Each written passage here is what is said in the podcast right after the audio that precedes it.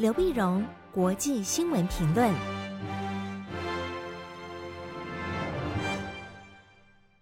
各位听众朋友，大家好，我是台北东吴大学政治系教授刘碧荣，今为您回顾上个礼拜重要的国际新闻呢。上礼拜的新闻呢，大概分成三大块啊。第一块呢，我们先看疫情的相关新闻。疫情新闻呢，有三个点值得我们关注。第一个呢，是从英国来看，在礼拜一的时候呢，七月五号，据报英国首相强森宣布了解封的那么新闻。那么英国呢，决定在拼呀，在七月十九号能够解除英格兰的那么这个各种的限制啊。那么当然，强森首相讲说，现在解封是英格兰。那至于像苏格兰呐、像威尔斯啦、爱尔兰呢，那当然呃不必不是跟着英格兰一起走哈。那么跟英格兰的在解封呢，包括呃社社交距离啦、口罩啦、在家工作啦，可能都取消啊。那么夜店的和娱乐场所等等重新开放，也不限制人数。那强森的讲法当然是说，嗯、现在我们要学着过正常的生活。要现在夏天到了，再不正常，我们什么时候恢复正常呢？啊，那么当然反对党就是说，是不是还留一点啊？比如说在大众交通系统上啊，那是不是还是可以戴口罩啊？但是对英国来讲，这当然是一个豪赌。我们看英国在赌的解封以后，它的结果是怎么样？但是其实很多国家呢，他们在疫情的情况的态度了，或者因应的方法都逐渐改变。这就是我们第二个要看的是新加坡模式。那上个礼拜呢，很多媒体都报道到新加坡模式，因为新加坡呢，大概超过百分之四十的人都打了疫苗。好，新加坡人口五百七十万，五百七十万呢，根据统计，到了八月的时候呢，在三分之二都打过疫苗。打疫苗呢，所以新加坡就讲说，在打疫苗的话，那我们现在逐渐改变这个模式。改变模式呢？过去把它过去称它作为一个呃呃这个大的瘟疫嘛，pandemic。那现在希望能够再恢复比较正常的，像一般流感一样的 endemic。就是 pandemic 和 endemic 不太一样，就程度、流行扩散的程度不太一样。那新加坡的讲法就是疫苗呃这个疫情呢不可能完全消失，所以我们要学会与疫情共处啊。那疫情永远存在，但是它的杀伤力也会减少，致死率也会降低非常多。以后就会像感冒一样，那你得了感冒，在家休息两天就好了哈。所以我们现在必须改变整个态度。那态度呢？新加坡也表示说，那么将要逐渐呢，它就不再公布每天确诊的数字。好，你每年打疫苗嘛，我不再公布每天确诊的数字，我应该把重点呢放在哪些罹病的人呢？他们后来在 ICU 啊，进入到加护病房，或者说是需要怎么需要氧气的补这个这个救助啊啊等等。那么看这个怎么样的呃转重症啊，或者是从这个角度来看，而不需要公布每天的数字啊。那么那么用一般的平常心的态度来对付这个新冠的疫情。所以这是新加坡模式。新加坡模式如果成功的话，那当然很多国家可能就可以，如果疫苗你施打率超过百分之四十的话，就可以都可以去呃效仿新加坡模式。但第三个国家我们关注的就不是那么样的平顺，那就是巴西。巴西在上个礼拜五的时候，七月二号呢，最高法院那么要求检察长下令对总统波索纳罗办公室涉及的疫苗回扣案的丑闻进行调查。这怎么回事呢？因为巴西政府买了两千万剂的疫苗，但这个国产的疫苗呢，呃，也是一样，没有完成三级的这个呃实验呐、啊，也没有获得那么巴西的这个食药署正式的一个授权哈、但是政府已经买了两千万剂了，两千万剂，所以在呃老百姓的就就感到非常不满哦。那检察官开始调查，这中间必然有弊案，有弊案，谁贪污谁拿回扣啊？那波索纳罗的总统当然就说，嗯，他也不晓下面部长们谁拿回扣，反正跟他是没有关系。但是群众已经走上街头，大批的群众走上街头，那么要求说，呃，总统要下台啊，因为你的这个防疫做得太烂。我们晓得巴西到现在为止，疫情已经死亡了超过五十二万人，非常非常严重，有超过一百名的跨党派议员提出了弹劾案，要弹劾弹劾这个波索纳罗总统。所以，一般的分析就讲说，他明年想竞选连任可能比较辛苦，但也有人讲说，甚至他今年的这个任期都做不满啊，因为已经民怨累积太多了。那一些呃群众的一些分析家讲说呢，疫情固然可怕，但是政府的暴政比疫情更可怕，所以才把这些人驱着走上街头啊。所以我们可以看到巴西的解封、新加坡的模式和这个呃巴西呃呃英国的解封、新加坡的模式和巴西，那么招来的这个政治上的一个动荡。好，这是我们疫情的这一块。第二块新闻，我们关心的是美国跟俄罗斯的关系。美俄既然举行高峰会议之后啊，到底美俄关系有没有改善呢？啊，到目前看起来似乎双方还是剑拔弩张。所以最近有三个新闻跟着相关。第一个就是上个礼拜三的时候呢，六月三十号，美国乌克兰呢，那么开始年度的演习在黑海啊，这海上围风啊，海风的演习有三十二国参加，最远是从澳洲来参加的。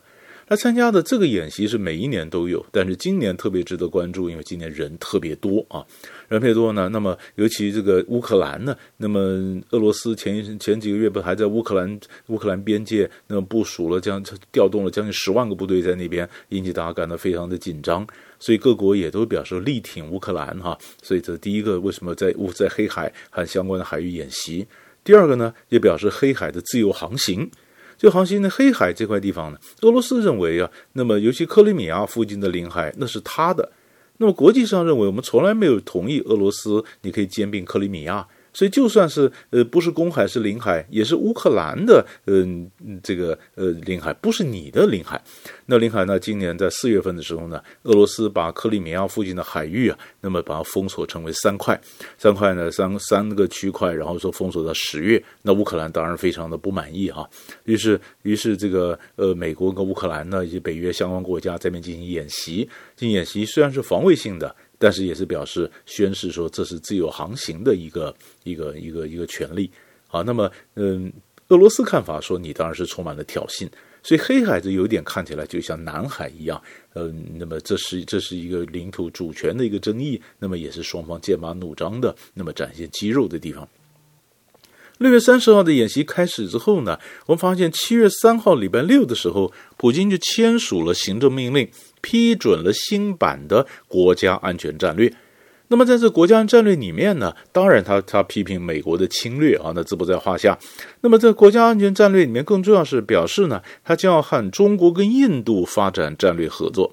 中国印度发展合作，印度不是美国印太战略四个国家，美日印澳四个国家吗？那俄罗斯还拉着印度发展，嗯，他的战略合作，那就印度的这个角色和他的这个政策就很值得玩味了，很值得玩味了。那么，那么俄罗斯也表示呢，那么他将和独立国协的国家合作，并且呃建立和亚太、拉美和非洲的这种协力关系，并且加强俄乌白、俄罗斯、乌克兰和白俄罗斯的兄弟情谊。这也很有意思，俄罗斯、乌克兰、白俄罗斯，他们三个都是俄罗斯的文化，就文化的根都是一样。但是乌克兰现在已经改变了，乌克兰是分成两大块啊。东边的乌俄罗斯裔的乌克兰人，嗯，当当然是亲俄罗斯。那西边这些乌克兰人，他们比较亲西方啊。那所以，所以这才有这个乌克兰的这个危机。那么现在俄罗斯就表示，他要加强俄乌白的兄弟情谊，那是不是还要再把乌东这一块再把它拉进来呢？哎，这这个就很值得我们去关注。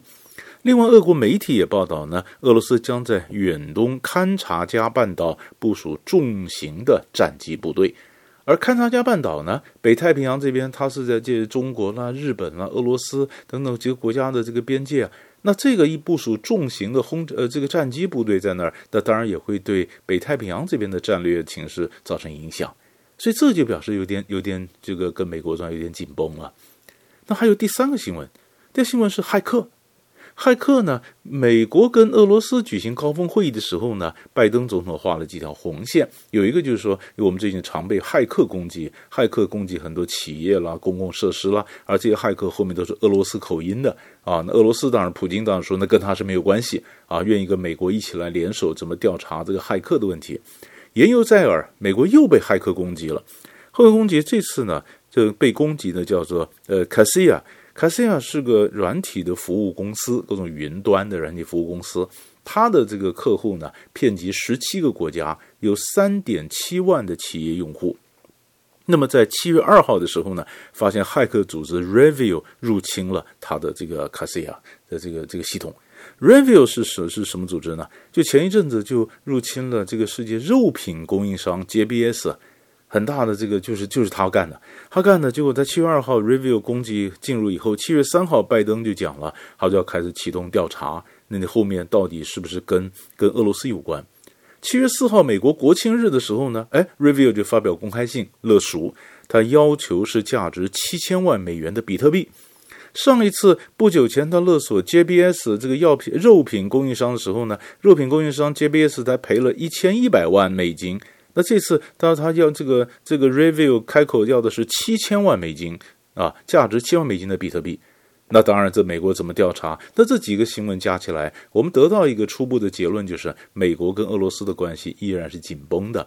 但是要怎么去化解这一个个危机，拆解这一个个一个个炸弹呢？其实这很值得我们去关注。第三个新闻，我们观察的是 OPEC Plus。那上个礼拜呢，OPEC Plus 就是石油输出国家组织，以沙乌地阿拉伯为首的石油输出国家组织和俄罗斯为首的非石油输出国家组织加起来叫做 OPEC Plus。OPEC Plus 他们在举行视讯会议，就决定呢，那是不是要增产石油啊？因为因为在疫情之后呢，好像正在疫这个经济的逐渐复苏，那么供需有点失调，是不是增产石油？结果呢，破裂。破裂，这一破裂。后来礼拜五破裂，变成礼拜一想再开会也没开成，也没开成，破裂，所以油价整个就飙涨了。啊，问题没有增产嘛？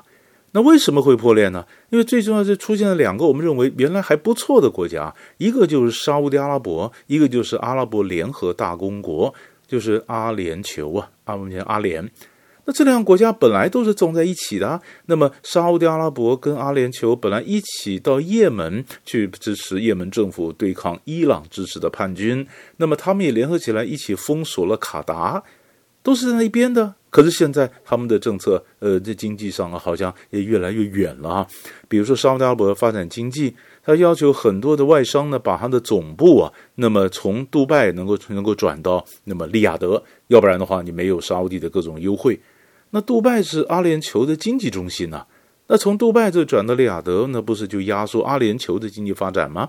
啊，那又比如说在也门的内战，阿联酋就不声不响就撤出了也门，让沙乌地自己在也门打仗，那阿里沙乌地也不太高兴，不太高兴。那么沙乌地呢，也对于阿联酋跟以色列建交，他有点维持，啊，有点有点维持。那么更重要的是，在疫情的时候呢。那么沙乌地当然有封锁，而沙乌地不承认中国大陆做的疫苗，而阿联酋全国主要就是打的中国疫苗，打了中国疫苗，那都进到进到进不了到沙乌地啊。但是类似这些林林总总的事情，整个就爆发出来，那就是呃这个这次这这个石油的增产。那阿联酋表示，他不是反对石油增产，他反对它的额度太少，它的额度太少，你这不公平，所以这整个谈判就破裂。那后面会怎么发展？怎么对国际经济造成什么样的冲击？这个也是值得我们持续关注。以上就上个礼拜三个重要的新闻，为你分享到这里，我们下礼拜再见。